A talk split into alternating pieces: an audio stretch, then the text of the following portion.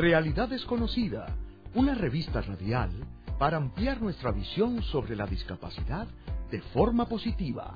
Con Chalmaría Arroyo por WIPR 940 AM. Todos y bienvenidos a otra edición de Realidad Desconocida, trayendo la discapacidad al centro de la discusión.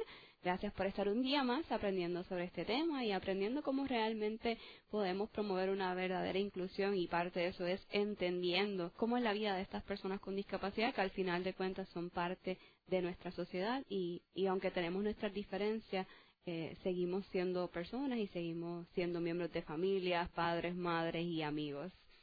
Les quiero pedir excusas porque en el Facebook Live de hoy no vamos a tener la interpretación de lenguaje de señas Tuvimos un pequeñito percance, pero lo vamos a estar poniendo luego y subiendo el video a nuestro canal de YouTube y, a, la, a la página de WIPR 940 AM.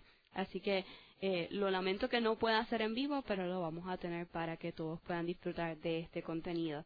En el día de hoy estamos en abril y es el mes del autismo y aunque nosotros lo hemos hablado en otras ocasiones, yo quería traerlo desde una perspectiva un poquito más teórica. Hemos tenido muchos testimonios de jóvenes con autismo en el emprendimiento, la pirotecnia, la pirotecnia y el autismo, pero nunca habíamos hablado bien con profesionales de, la salud sobre lo que es el proceso del diagnóstico, los distintos tipos de autismo, eh, un tanto las terapias, en este caso lo que es el entrenamiento auditivo. En el día de hoy vamos a tener una entrevista con el doctor Giovanni Martínez, que nos va a dar esa primera perspectiva general de lo que es el autismo y el proceso de diagnóstico y luego entonces vamos a tener acá en el estudio a la profesora Evelyn Trujillo quien nos va a estar hablando sobre ese proceso de terapia y entrenamiento auditivo y demás. En esta primera entrevista les presento al doctor Giovanni Martínez Mujica, quien es psicólogo y realiza las evaluaciones diagnósticas para los niños y jóvenes con del espectro autista. Y una de las cosas geniales de él es que no solamente está muy involucrado y muy al día con todo lo que está pasando con, con el autismo y, y con otros, otras eh, condiciones de deficiencias en el desarrollo, sino que él también comenzó su propia organización llamada Surf for Them para motivar que niños y jóvenes con autismo y otras deficiencias del desarrollo puedan practicar el surfing como un tipo de terapia también. Así que vamos a escuchar la entrevista y conocer más de este tema. Por eso me gustaría empezar por ese, esa definición de qué se trata cuando hablamos de ese espectro. Sí, por supuesto. Y cuando hablamos del trastorno espectro de autista, sí tenemos que ¿verdad? hablar hoy en día, 2022, porque ha sido una década de muchos estudios de investigación y de muchos cambios en términos de criterios diagnósticos también. Pero si resumimos básicamente cómo se ve clínicamente el espectro de autismo, es una condición del neurodesarrollo. Tenemos investigaciones que sabemos que nace con esta condición que afecta evidentemente la capacidad de comunicarse verbalmente del joven. Esto no quiere decir que el niño sea no verbal. Estamos diciendo que si yo tengo un diagnóstico de autismo voy a tener mínimo una dificultad en cómo me desarrollé en mi habla y lenguaje. La, la, segunda área es que mi situación en términos de cómo estoy socializando con las demás personas no es que no tenga esas herramientas, pero no son mi fortaleza tampoco. Inclusive ahora hacemos un poco más de énfasis a cuando estamos hablando de la comunicación social con pares que son jóvenes de mi edad. ¿verdad? En ocasiones estamos midiendo, sí, cómo el niño socializa en su hogar, en la escuela, pero luego queremos ver un poco más de detalle una vez yo lo llevo a un parque o lo llevo a un cumpleaños, cómo él está interactuando con ese otro joven.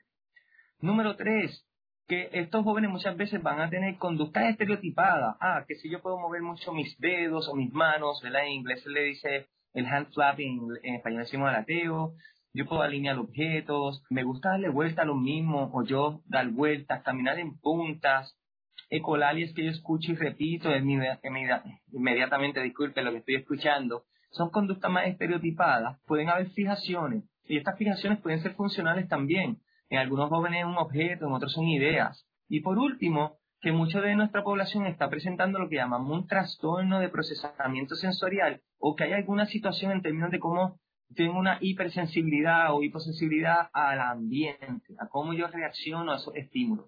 Esas son las cuatro áreas que definimos ahora más profundamente en términos del autismo. Otro dato muy importante es que cuando hicimos la reorganización del manual diagnóstico, que utilizamos lo que se llama el DSM-5, ¿verdad? Es el manual diagnóstico que me dice cuáles son los criterios de autismo y ¿verdad? cómo yo los tengo que ir demostrando. En este caso le dimos más importancia a cómo el niño está socializando y comunicándose socialmente que a las conductas estereotipadas, porque hemos visto que esas conductas estereotipadas las puedo compartir con otros diagnósticos como el déficit de atención con hiperactividad, como mm. desórdenes de procesamiento sensorial solo los que no tienen el espectro de autismo, entre otros. He escuchado mucho de también que hay como una variación en cuanto a la severidad. ¿Qué diferencias hay entre esas distintas variaciones? Excelente. El DSM-5 eh, actualmente dice que no, existen tres niveles en términos del espectro de autismo, ¿verdad? Un nivel 3 hace referencia cuando el menor requiere de un apoyo sustancial.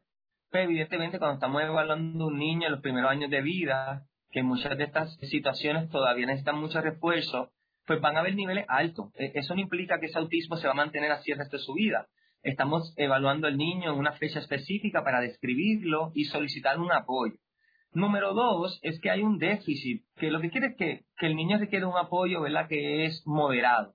Y el número uno hoy en día es lo que quieren hablar del alto funcionamiento del espectro de autismo, es lo que antes llamábamos el atípico o el Asperger, que son jóvenes que sí tienen una sintomatología, pero son sumamente funcionales, ¿verdad? Y, tenemos que entender que sí hay diferencias dentro del espectro de autismo y quizás, como mejor lo puedo explicar, que es a mayor comorbilidad con otras condiciones, ¿verdad? Eso quiere decir que si tengo autismo y también tengo otras condiciones, más profundo vamos a ver esa sintomatología. Sin embargo, hay un grupo que su sintomatología va a ser leve e inclusive se está reportando, ¿verdad?, en, papers en términos académicos, que hay un subgrupo de la población de autismo que en algún momento esta sintomatología no interfiere. Y, y, entonces nos estamos cuestionando si ese diagnóstico permanece o no. Por ejemplo, mi mentora en el recinto de ciencias médicas, la doctora Ángela Patatucci, ella Asperger.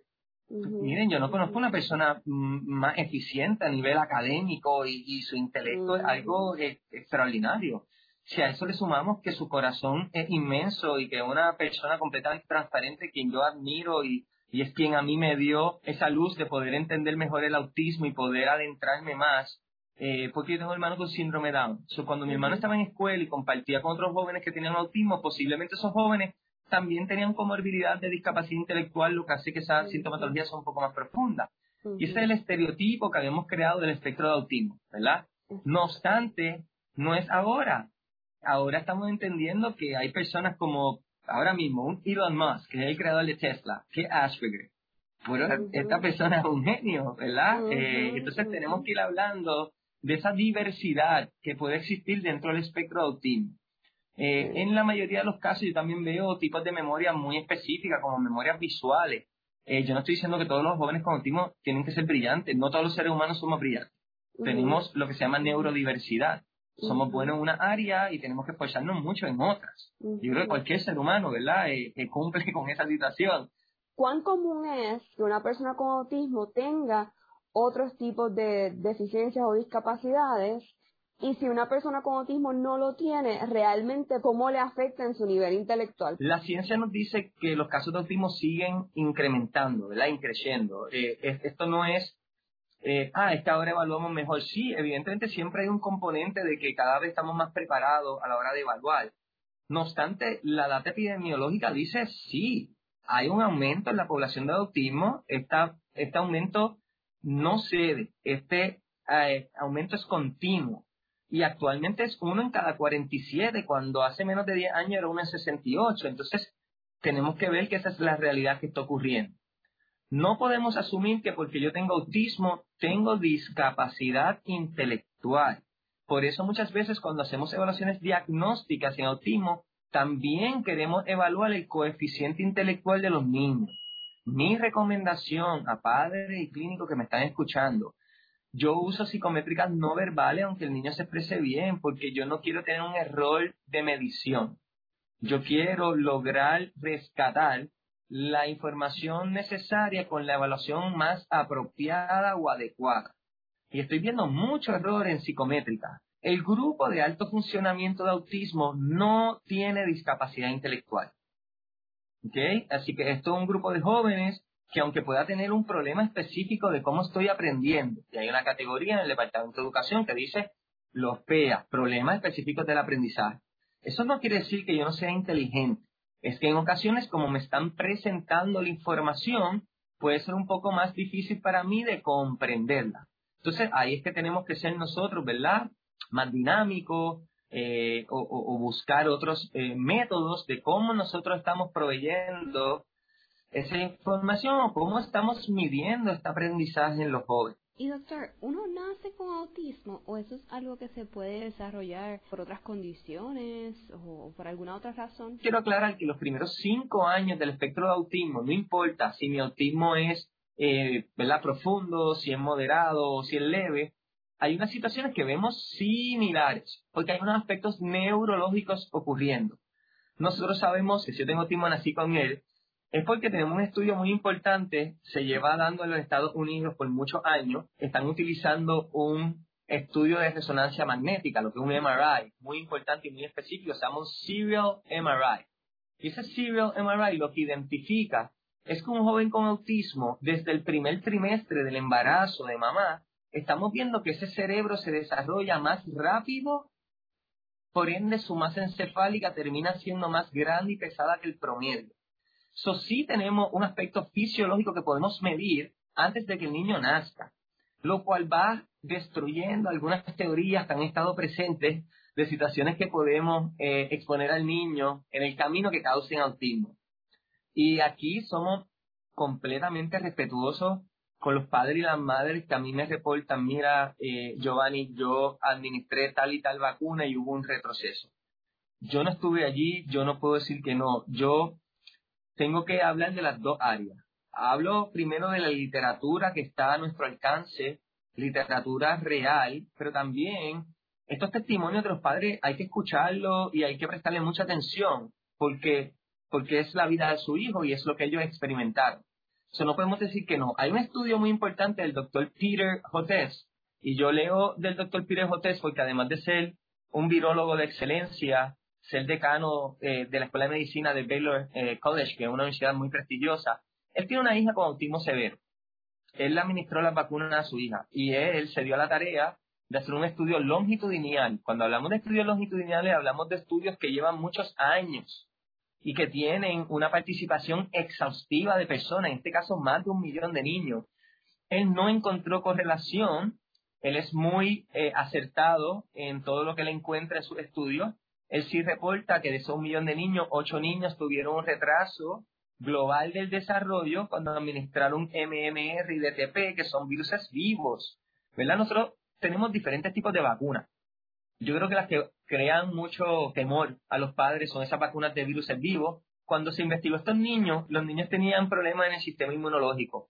Mi recomendación a los padres siempre es, miren, vamos a administrar con mucha cautela, no hay ninguna prisa, si ustedes no quieren seguir los protocolos de salud, desarrollen sus propios protocolos de una manera educada, lean. Hay otras tablas de vacunación. Yo quisiera que antes que, terminemos la entrevista nos hable un poco sobre su organización que ustedes hacen, cuál es la importancia de terapia alternativa y de actividades recreativas que permitan el desarrollo de estos jóvenes, tanto con autismo como con otras deficiencias del desarrollo, y finalizar pues con ese pensamiento de cómo nosotros realmente podemos como que un poquito cambiar ese mindset de ver una persona que no es como nosotros estamos acostumbrados, que no es normal, entre comillas, eh, y cómo mejor lo podemos ayudar. Excelente. Mi interés por los métodos alternativos de intervención viene porque yo siempre vi en el desarrollo de mi hermano que había una utilidad excelente en la academia y las terapias, eh, terapia ocupacional, disfagia, terapia física, todas estas terapias que mi hermano tenía que recibir yo le vi mucho valor cuando otras personas empezaron a enseñarle deportes a mi hermano. Ah, natación. Y veía que ese tono muscular mejoraba, que esas situaciones sensoriales mejoraban también. Ah, baloncesto, esa coordinación, ese trabajo en equipo, todas estas cosas. Entonces yo empecé a ver que el deporte sí tenía un valor muy terapéutico y que ayudaba inclusive a otras destrezas que ya se estaban trabajando en terapia. Eso era como esta combinación perfecta. So crecí con eso. Yo siempre he sido atleta, eh, ¿verdad? es mi pasión. Los deportes a mí me han encantado. El surfing tocó mi vida desde un punto que, que nosotros los surfers decimos de un estilo de vida, ¿verdad? Cuando somos surfers, eh, es algo que, que ya define cómo tú vives casi en el día a día. Entonces, cuando yo era adolescente, yo he incluido a mi hermano siempre en todo. Entonces, pues mi hermano iba a la playa, evidentemente, con nosotros. So, el surfing empezó a tener un cambio en él también positivo. En aquel momento yo no era clínico, yo decía, pues quizás pues, el tener esta experiencia tan ¿verdad? intensa entre él y yo si ayuda a la relación, a otras situaciones. Evidentemente no, habían otras situaciones ocurriendo. No es hasta años más tarde, cuando soy profesora junto del recinto de ciencias médicas, que tuve la disponibilidad o el privilegio de hacer la primera investigación a nivel mundial de terapia de surf y jóvenes con autismo. Ese estudio de inmediato nos dio unos resultados que pusieron a todo el mundo, ¿verdad?, en alerta, como que esto está sucediendo, entonces ¿cómo lo seguimos midiendo? Eso fue el primer estudio IRB, ¿verdad? IRB es el comité de ética que regula la investigación científica. Esto es un, un, eh, research muy validado, eh, esta investigación fue la que dio paso a Search for Them. So, cuando yo acabo ese estudio de investigación, los padres me pidieron que por favor eh, continuara dando un servicio. Evidentemente, desarrollamos organización y damos este servicio. Search for Them significa que serviamos para el desarrollo emocional y motor de los niños y niñas con autismo y otras deficiencias en el desarrollo aquí en Puerto Rico. Them es sumamente responsable. Como nuestros estudios de investigación son con autismo, solamente reportamos data de autismo y surf therapy. Ahora pues ya yo me involucré en una organización internacional, soy parte del Board of Directors, mi interés es seguir eh, realizando este tipo de investigación científica para ir validando esta práctica con una terapia formal. Como psicólogo clínico, como yo evalúo, yo no puedo dar terapia. La ética en la psicología dice que si uno evalúa diagnósticamente, no puedo dar psicoterapia a esos jóvenes. Por ende, mi responsabilidad era desarrollar otro tipo de terapia para yo poder rescatar a mi población, y seguir viendo a mi joven y seguir ayudando de alguna manera u otra y seguir involucrado con ese joven en, un uno a uno eh, y ayudar a la familia en ese entorno. Yo creo que la sociedad tenemos que ser más empáticos. Yo creo que la empatía es una pieza angular en nosotros los seres humanos. Yo no tengo que ser un experto. Yo en vez de señalar o de mirar mal a una familia, si un niño está teniendo un episodio en lugar de yo tengo que ser empático. Yo tengo que entender que ese, niño está teniendo una situación y que esos papás posiblemente están agobiados porque no es la primera ni la última vez que le va a hacer eso eh, al frente de los demás. Y como no todo el mundo entiende esta situación, aquí hay mucho juicio. El juicio no contribuye para nada, familias. Yo no le estoy diciendo, pues mira, tú vas a intervenir y vas a resolver la situación. No, pero mira, necesitas ayuda, él te puede ayudar en algo. No te quedes mirando sin hacer nada. Sé proactivo con esta familia, estos jóvenes que van a necesitar de una mano, porque sabemos que en Puerto Rico la mayoría de las familias se terminan divorciando. Eso para colmo tengo a papá o a mamá solo, con carga, con otros hijos, con todas las responsabilidades del día a día que ya son suficientes para que también la sociedad venga a, señalarme o a emitir un juicio y no a colaborar o ayudarme en el proceso. Eh, eso mi llamado a la comunidad que nos está escuchando. La población de autismo va a seguir aumentando. Harvard University publicó un artículo, yo, yo digo un poco fuerte, en inglés un bold statement, que es que para el 2050 nosotros vamos a ver autismo en casi todos los niños. Ellos te están diciendo de cada dos, uno va a tener criterios diagnósticos, no que tenga quizás el diagnóstico, porque va a tener situaciones similares al autismo. Y esto es lo que está ocurriendo. Uno en 47 ahora mismo. Gente, nacen miles de niños al día entre Estados Unidos y Puerto Rico. Estamos hablando de cientos de niños con autismo todos los días. So, tenemos que como sociedad, sí, tenemos que hacer cambios, tenemos que educarnos y tenemos que ser inclusivos. ¿verdad? Esto es un llamado que yo siempre he tratado de demostrarlo más que decirlo, pero ya llega el punto que lo tengo que decir mucho. Necesito ser inclusivo. A mí todavía en ocasiones miran mal a mi hermano, inclusive que él tiene características físicas que la gente puede determinar. Un joven con autismo no tiene ninguna característica física, lo cual se le hace un poco más difícil a la población general entender que este niño pueda tener alguna situación en su desarrollo, porque se puede ver físicamente perfecto. Entonces, ah, es que es un malcriado ah, es que no lo han sabido disciplinar. No, mi gente. No, y ahorita mencionamos un término que hay que aclararlo. Yo no soy nada de típico. en casi nada en mi vida. Yo soy sumamente atípico. Eh, y si esa diferencia eh, hace que, que los papás se sientan más cómodos, que se sientan que tienen más acceso a ti, pues invito a los demás a ser bien atípicos, eh, ¿verdad? No, no seamos la norma, seamos diferentes. Eh, ser diferente no tiene nada de malo. Eh, al revés, yo creo que ser diferente es parte de lo que a mí me ha dado otras herramientas, eh, ¿verdad? Valores que mis papás cultivaron mucho en mí, experiencias que tuve con mi hermano. Mi hermano me enseñó a no ver discapacidad, a ver seres humanos. Eh, y entonces eso es lo que yo trato de explicar a los papás. Cuando viene un niño, le digo, yo no veo autismo, yo veo a su hijo, su hijo tiene nombre y apellido, ¿verdad? y lo tengo que describir y vamos por parte. y yo creo que eso también pues, le da este sentido al papá de, ah, sí, por fin alguien está viendo a mi hijo por quien es y no por su condición. Eh, y en ocasiones las conductas pueden ser difíciles. Pues está bien, creamos un escenario que el niño puede entonces romper lo que sí, no pasa nada, porque en ocasiones padres me dicen, me botaron de la oficina. Mire, eso me, a mí me, ¿verdad? me rompe el corazón. Como yo veo a un profesional de la salud o de lo que sea y me terminan votando por la conducta, no al lugar, somos nosotros los profesionales, somos nosotros los que tenemos que modificar nuestro escenario eh, para que ese niño sí pueda desenvolverse y sentirse a gusto en, nuestro escenario de trabajo o en donde estemos haciendo fiesta o donde sea, ¿verdad? En la academia.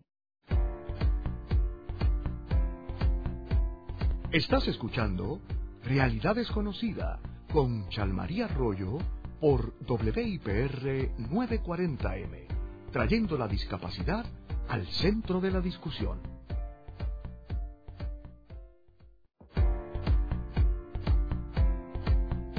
Tú no tienes límites. Cree en ti. Realidad desconocida. Que nada te detenga. Eh, saludos, ya estamos de regreso en el segundo segmento de Realidad Desconocida. Y estamos hablando en este día de hoy sobre lo que es el autismo desde la perspectiva de lo que son los diagnósticos, el pronóstico de, de los distintos tipos de autismo. Y estuvimos conversando en ese primer segmento con el doctor Giovanni Martínez, que nos dio un resumen súper fabuloso. Nosotros tuvimos una entrevista de 44 minutos ayer, así que si ustedes quieren verla completa, la pueden buscar en el canal de YouTube de Realidad Desconocida, que es Realidad Desconocida Aprende sobre la discapacidad, y la pueden encontrar. Hablamos de todo un poco y por un tubo y siete llaves, como decimos en Puerto Rico, así que la pueden aprovechar ahí. Ahora, eh, vamos a entrar a una segunda parte de, de esto del autismo y quiero presentarle a nuestra segunda eh, invitada, Evelyn Trujillo, la profesora, quien es terapista educativa certificada y también directora ejecutiva de Step Forward.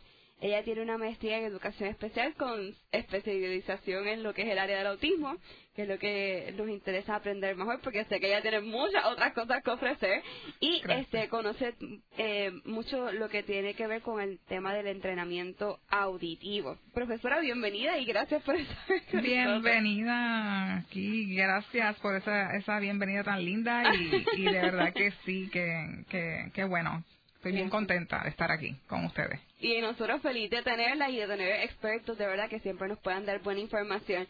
Yo quisiera empezar con un poco de contexto. Siempre nos gusta como que saber de, de dónde nace ese interés que tienen las personas que nos visitan en, en el tema de la discapacidad y en dedicarse a estudiar y trabajar por esta población. Así que cuéntame su historia. gracias, gracias. Pues mira, siempre, siempre a mí me ha interesado este, la población con, con diversidad funcional, era algo que siempre me atraía. Este, incluso veía a un niño con síndrome de Down y yo lo quería apretar y besarlo y todo eso. Así que, este, pero me fui por el camino eh, estudiando, ¿verdad?, eh, lo que es la educación especial. Me fui por el área más bien académica. Pero entonces eh, vemos tantas necesidades. De ahí entonces hago una maestría también en autismo, otra en problemas específicos de aprendizaje y déficit de atención. Y seguimos encontrándonos en camino muchas personas con muchas necesidades y uno siempre apoyando, nos unimos también. Eh, tengo familiares con, con la, que, tienen la condición de autismo Eh, y entonces, pues me uno a estos grupos de apoyo y seguimos pues, promulgando esta, este, y concientizando de esta información y apoderando a los padres y familias y a la comunidad sobre lo que es el autismo y otros y otros desórdenes relacionados, ¿verdad? Porque no únicamente, ¿verdad? El autismo. Así que nos dimos a la tarea de seguir aprendiendo, seguir este conociendo más y llevando esta información a nuestra a nuestras familias, ¿verdad? Así que Sí, una cosa lleva a la otra. Esto yo no sé con quién yo decía eso el otro día, pero a veces uno está en una organización y esa te lleva a otra y conoce a otras personas y más o menos el camino uno planifica algo, pero también se va atrasando con las experiencias. Yo eh, habíamos entrevistado al doctor Martínez en el primer segmento y nos habló un poco del proceso de diagnóstico, pero yo quisiera saber, una vez se hace ese diagnóstico, ¿cuáles son los próximos pasos en términos a las terapias que deben tomar esos niños o jóvenes eh, y las cosas más importantes que deben saber los papás y los familiares? Eso es así. Este, una vez llegan con el diagnóstico, a veces se encuentran, yo los llegan a, nuestras oficinas perdidos, ¿verdad? No saben hacia dónde dirigirse, eh, qué hacer, de dónde partir, ¿verdad?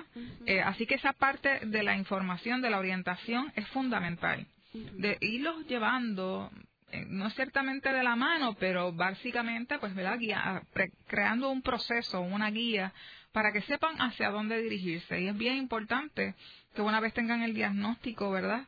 podamos identificar esas necesidades específicas, porque tú sabes que el autismo es como la, las piezas de rompecabezas, cada cual es distinto y tiene sus particularidades, ¿verdad? Así que tenemos que ir haciendo, explorando a través de una entrevista inicial cuáles son las necesidades particulares de este de este participante o de este niño o niña, joven y hasta adulto, con autismo. Eh, pero casi siempre son pequeños porque son recién diagnosticados, así que, este, e inclusive tenemos en nuestra práctica eh, familias que no descubren esto hasta que em, llegan con un diagnóstico problemas del habla.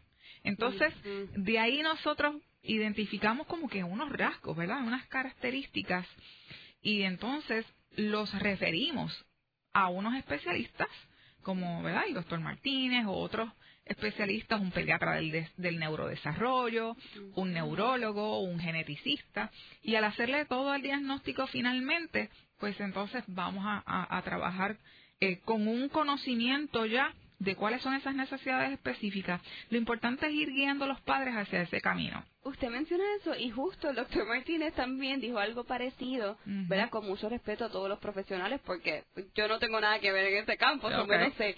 Pero él mencionaba que hay muchas veces que el diagnóstico es erróneo eh, o que a lo mejor utiliza un tipo de prueba que da un resultado cuando combinando otras pues podría, podría dar otro. ¿Por qué pasa eso ¿Y cuál es su recomendación para los padres? ¿Que busquen siempre una segunda opinión o, o cómo ustedes trabajan ese? Obviamente, sé que ustedes les recomiendan, ¿no? Pero si no llegaran a ustedes y no tienen esa suerte y están trabajándolo como si fuese, pues, en el caso que usted dijo, la, el diagnóstico de problemas del habla. Claro, es que a veces, eh, ¿verdad? Eh, vamos a aclarar esto, hay una como, comorbilidad de condiciones, o sea, van atados.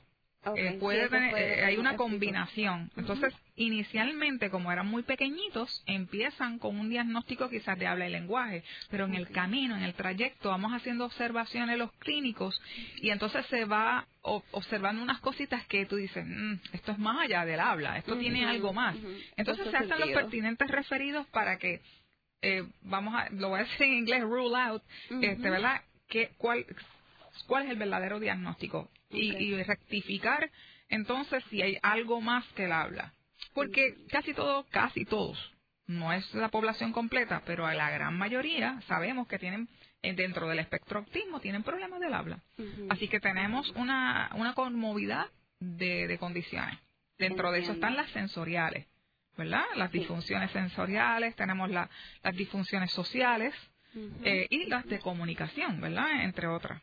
Así que Sí, no, y hace sentido, ¿no? Eh, eh, definitivamente con los papás que somos, no sé si también a los que no son primerizos le pase, para los primerizos que nos ponemos histéricos rápido, que vemos cualquier cosita que no nos parezca normal para nosotros, y a veces es hasta normal, y nosotros salimos corriendo y queremos chequear, y, y me imagino que mientras más temprano, pues obviamente más difícil es poder tener un diagnóstico que sea certero. Hay una edad, y eso, ¿verdad? Yo sé que es una pregunta también como adicional, pero ¿hay una edad particular en la que los papás deben comenzar a llevarlos a, a tomar estas pruebas? Como que algún indicativo. Es, bien importante eh, que se comuniquen eh, con el Departamento de Salud si es antes de los tres años y estén pendientes a las etapas del desarrollo. Hay unas escalas. En esas escalas te dice cómo debe ser el desarrollo de la comunicación, el desarrollo motor, que son los más principales que se están observando, ¿verdad? En ese, desde que nacen hasta que, ¿verdad? Están ya como en una en un preescolar o en un, un early head start o en un cuido que puedan hacer otras observaciones otras personas con experiencia. Pero si estás en la casa, busca información. Hay tanta información y verifica esas etapas del desarrollo. Contra, mi hijo tiene ya 24 meses, o sea, dos años, y no está hablando ya se supone que diga tantas X palabras a los 24 meses y no las dice, pues ahí hay una, ya unos indicadores que me dicen a mí, pues déjame entonces ir más allá de esto y voy a investigar, voy al pediatra o puedo ir a un pediatra del neurodesarrollo que son más subespecializados que le pueden hacer una evaluación del desarrollo y decirles eh, pues mira, sí, tienes razón, y no tan solo tiene problemas en la comunicación, veo que tiene mucha debilidad en su tono muscular, mm. veo que todavía no gatea bien, veo esto, veo lo otro, y entonces se comienza ya el proceso. ¿ves? Sí. sí Así que hay una parte bien importante que es la de los padres empezar a identificar. y como observando constantemente. Exacto, somos primerizos y no sabemos, pues vamos a buscar esa información. Sí, no, cuando usted hablaba me dio un super flashback de que yo con mi nena hace año y medio, más o menos, ya tiene tres ahora. Pero yo tenía un checklist, entonces yo... Exacto. super, super, ok, esto lo hizo, esto lo hizo, esto es no. es lo mejor que se puede eh, hacer. Y obviamente, ¿verdad? Sabemos que también todos los niños son diferentes, pero es como un poquito una guía para uno tener tener una idea de, por dónde vamos. Eh, cuando vamos entrando a lo que son las terapias y las distintas cosas, entonces que estos niños y jóvenes deben tener para poder ser más funcionales y, y poder seguir compitiendo dentro de la sociedad, ¿de qué se trata cuando hablamos del entrenamiento auditivo? Pues mira, el entrenamiento auditivo, eh, quiero mencionar que fue desarrollado por el doctor Guy eh, quien ¿verdad? ya falleció, eh, quien fue el que desarrolla esta intervención no invasiva y gracias a Dios que es algo que impacta todo el sistema auditivo, el sistema sensorial y a nivel de cerebro, o sea, llega a nuestro cerebro. Esto es eh, para corregir disfunciones o distorsiones que ocurren muchas veces en estos sistemas. Eh, yo no sé si has visto niños con autismo que como que se sobrecargan de mucha información que encuentran a su alrededor. Este, si hay mucha gente, si hay mucho ruido, si a veces le están dando demasiada información y se sobrecargan y entonces eh, se desregulan, ¿verdad? Muchas veces esto se debe a muchas distorsiones eh, a nivel sensorial, a nivel y obviamente uno de los eh, parte de lo que es sensorial está lo auditivo, ¿verdad? Que es uno de nuestros sentidos. A nivel sensorial hablamos de los cinco sentidos y yo diría más allá. Me voy a los siete sentidos. Y dirás, ¿qué? ¿Cómo? claro que sí, tenemos... Eso no fue lo que me enseñaron en la escuela. no tan solo, ¿verdad? Tenemos los cinco sentidos, también está el, sentido propioceptivo y vestibular. El vestibular está dentro del oído. Y ahí es que entonces yo muchas veces si yo recibo demasiada información me desregulo y entonces no puedo organizar toda esa información que me llega a través de todos mis sentidos, inclusive, obviamente, el auditivo, toda esa información que yo escucho. Es como, como un chip de procesamiento. Es, correcto, tienes muy buen, buena conexión aquí. Entonces, vemos muchas personas que, has visto niños que se tapan los oídos. Esto es otra desregulación donde ellos reciben demasiada información o demasiada intensidad de sonidos que los lleva a una desregulación auditiva donde eh, están hipersensibles. Estos son los que están constantemente tapándose los oídos o se aíslan en ese ambiente que hay demasiado demasiados sonidos, músicas altas, este, niños quizás este, llorando, gritando o en un ambiente donde hay muchas personas. Entonces, esta desregulación auditiva con este método, el entrenamiento auditivo verbal, podemos regularlo. No tan solo eso, sino que vamos a estar viendo cómo corregimos eh, todo lo que tiene que ver con procesar, comprender lo que yo estoy escuchando, percibir correctamente los sonidos y procesar toda esta información que me llega a través de los oídos. Que después me lleva a qué? A que yo tengo que trabajar todo yo tengo que entender todo lo que estoy escuchando, razonar todo lo que yo estoy escuchando y luego que yo razono lo voy a utilizar en X contexto en algún momento dado del día o de la vida. Ok, yo estoy procesando. vamos a una pausa un momentito que me están diciendo, eh, Juancito, eh, que tenemos que ir a una pausa. Así que al regreso quiero hacer una pregunta de seguimiento porque literal estoy procesando y quiero saber, eh, entenderlo un poco mejor. Así que al regreso de la pausa en realidad desconocida, seguimos conversando sobre este tema del autismo y más allá de lo que es el entrenamiento auditivo que me parece fascinante. Estoy aprendiendo algo nuevo hoy. Así que estamos felices, quédense con nosotros y venimos con, continuamos con este tema. Estás escuchando Realidad Desconocida con Chalmaría Arroyo por WIPR 940M, trayendo la discapacidad al centro de la discusión.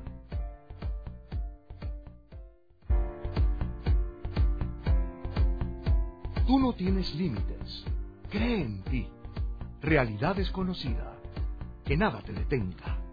Estamos de regreso en el último segmento de Realidad Desconocida. Feliz porque estoy aprendiendo algo nuevo sobre lo que es el autismo en este día. Estoy junto a la profesora Evelyn Trujillo, eh, quien es directora ejecutiva de Step Forward y también es terapista certificada. Nos quedamos hablando un poquito sobre eso del entrenamiento auditivo y, y yo me quedé como con la curiosidad de entender si ese séptimo sentido del cual estábamos hablando es que eh, esa persona que tiene autismo recibe la información o la escucha igual que cualquier otra persona y cuando llega a ese proceso de procesarlo, eh, entonces se distorsiona o, o sea, realmente dónde está como que el issue y usted entonces nos iba a explicar un poco cómo se va procesando y si trabajando. Claro que sí. Nosotros estamos, eh, ok, la manera que normalmente nosotros, ahora mismo todo lo que usted me está escuchando, a través de su sentido auditivo eh, son es por, por un sonido, porque la, la, voz, las palabras son la base de todo esto son sonidos.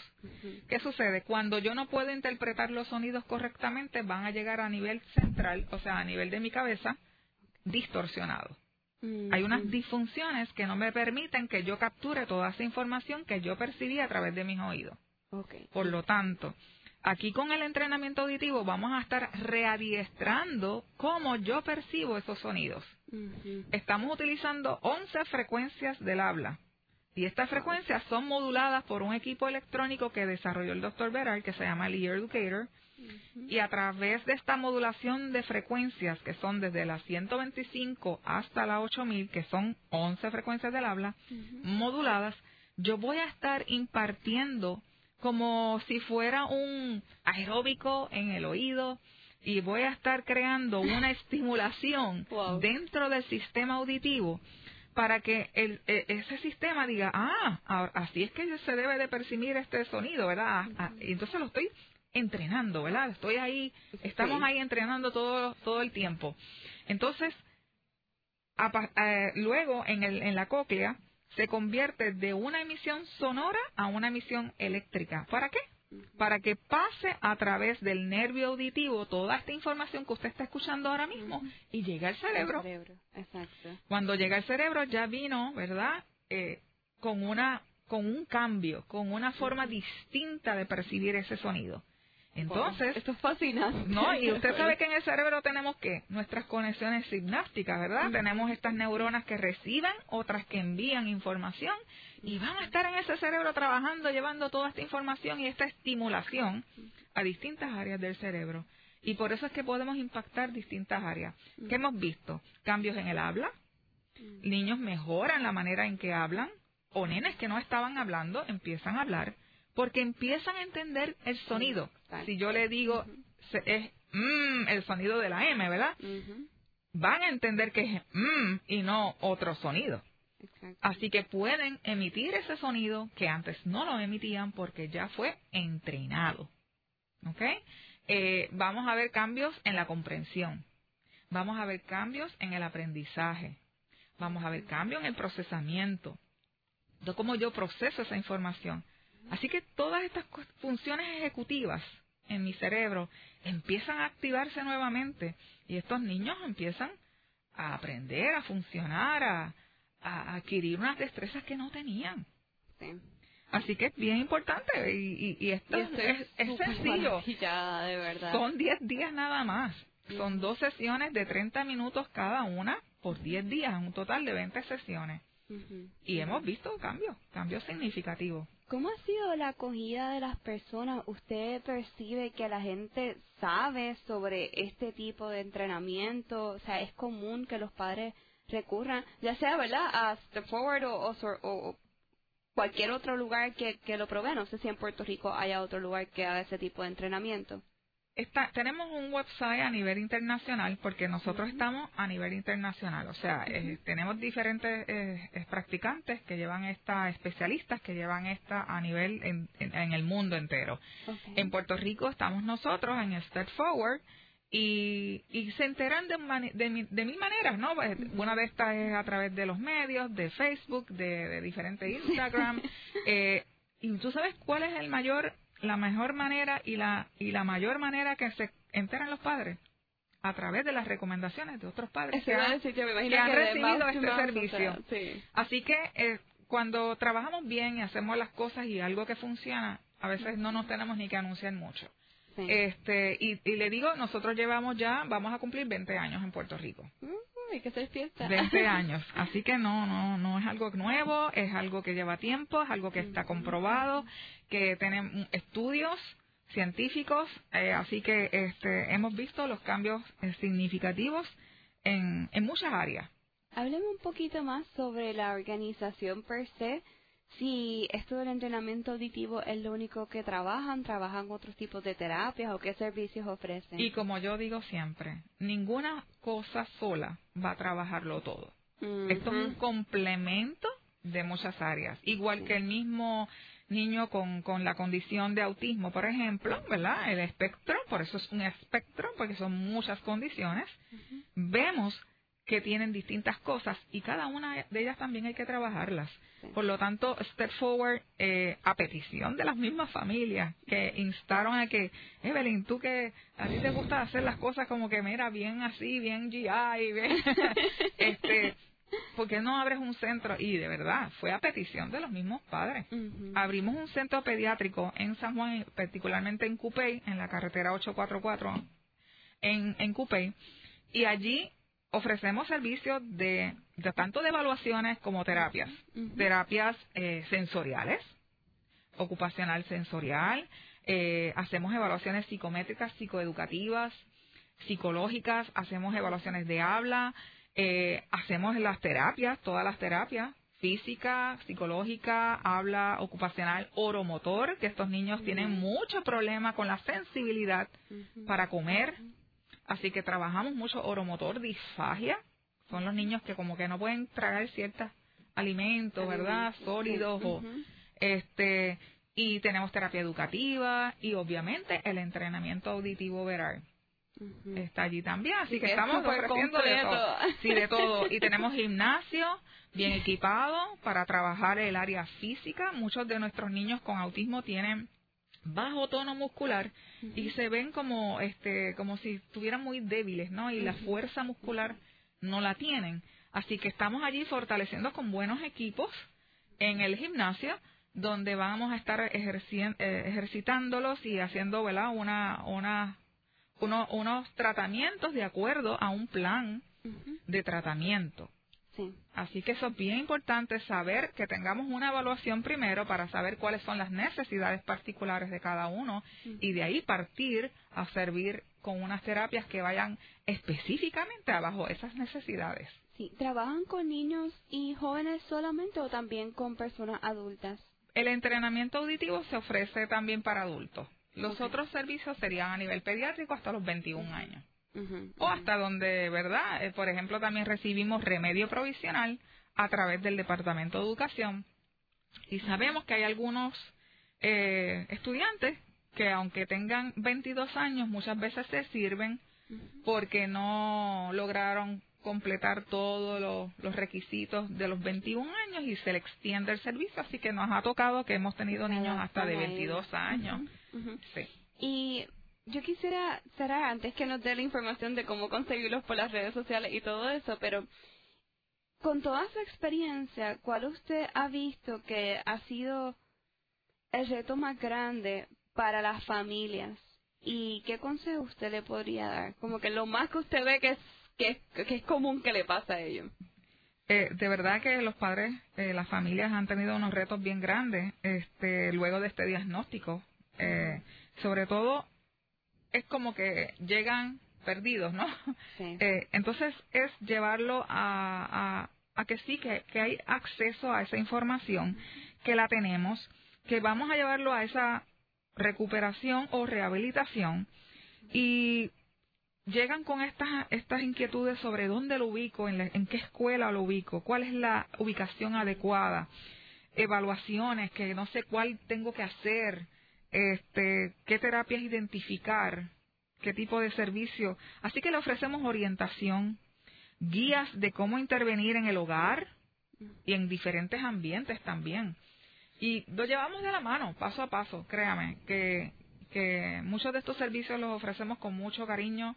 Nos hemos ido preparando, ser eh, hemos cogido clases de intercesión y todo esto para consejería y todo esto para poder eh, empoderar a los padres y a las familias y a la comunidad, porque damos talleres a la comunidad también, damos charlas a, a las escuelas, llevamos información en las escuelas. Es que así mismo, como decíamos ahorita del camino, cuando uno ama algo, como que las cosas se siguen sumando, o sea, poquito a poco, pero uno sigue creciendo porque, como usted decía, uno lo hace bien y dos lo haces por amor.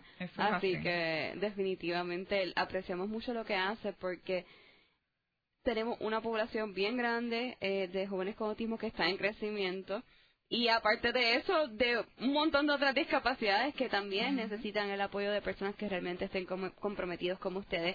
¿Cómo los podemos conseguir en internet, redes sociales y todas esas cosas?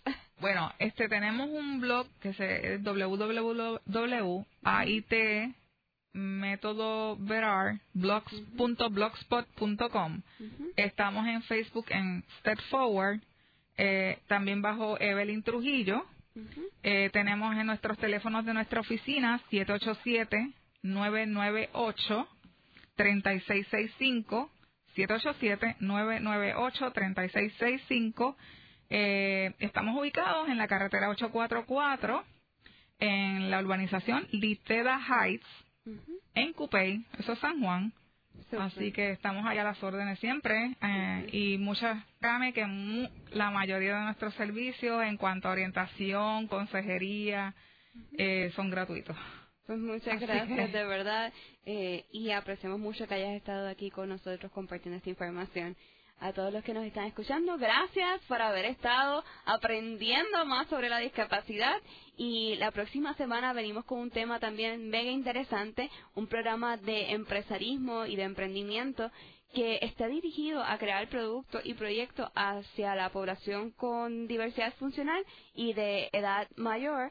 Así que vamos a conocer esos proyectos, vamos a conocer de qué se trata el programa y también vamos a estar escuchando un poquito sobre los proyectos de, de los chicos de Aligis que ya lograron su primera tanda de alumnos y hicieron unos proyectos maravillosos y van a estar compartiendo con nosotros cuáles fueron esos resultados. Así que la próxima semana, miércoles a las 2 de la tarde, conéctate a realidad desconocida por aquí por WIPR 940 AM.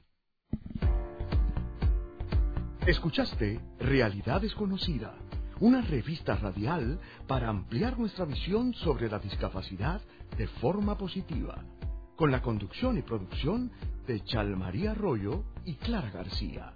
Búscanos en las redes sociales como Realidad Desconocida PR. Realidad Desconocida, trayendo la discapacidad al centro de la discusión.